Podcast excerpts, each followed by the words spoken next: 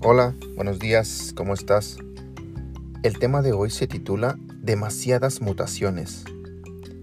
La Biblia dice en el libro de Éxodo, capítulo 20, versículos 5 y 6, Porque yo soy Jehová, tu Dios, fuerte, celoso, que visito la maldad de los padres sobre los hijos hasta la tercera y cuarta generación de los que me aborrecen y hago misericordia por millares a los que me aman y me guardan mis mandamientos.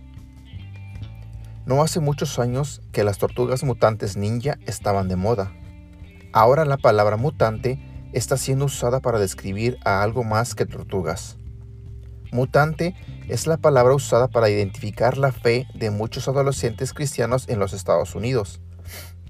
Kenda Dean, una catedrática del Seminario Teológico de Princeton, Recientemente escribió un libro llamado Almost Christian, casi cristiano. Luego de entrevistar a más de 3.300 jóvenes norteamericanos, descubrió que la mayoría de los adolescentes que dicen ser cristianos son indiferentes. Saben muy poco de la fe y tienen dificultad para expresarse sobre ella. Dean explica que cada vez son más los adolescentes que creen que Dios es un terapeuta divino, cuya función principal es hacer que las personas se sientan bien consigo mismas y con sus vidas. Dado que los adolescentes creen que Dios está para servirles y no al revés, menos de la mitad practica su fe. Solo la mitad piensa que la fe es importante y la mayoría no puede articular lo que su fe supuestamente significa o hace. Ahora el otro lado de la moneda. Dean también descubrió que entre los pocos adolescentes comprometidos que encontró existían similitudes. Todos ellos tenían, punto número uno, una historia personal sobre Dios que podían compartir.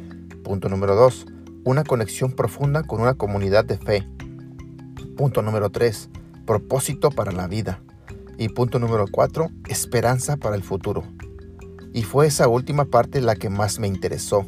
Si como cristianos, pastores, padres y feligreses vamos a hacer lo correcto por nuestro Salvador y nuestros jóvenes, Debemos inculcarles esos cuatro rasgos y la mejor forma de hacerlo es mejor que mostrándoles que esas cualidades están presentes en nuestras vidas. Así como dijo el Señor, la maldad de los padres es transmitida a los hijos por tres y cuatro generaciones, pero al mismo tiempo la gracia y la misericordia descansarán sobre los que lo aman y mantienen sus mandamientos.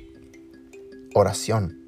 Señor Jesús, Ayúdanos a ser una bendición para las generaciones que nos siguen. Enséñanos a ser apasionados en compartirte y servir de ejemplo a aquellos que nos has confiado a nuestro cuidado. En tu nombre, amén. Que tengas un excelente día.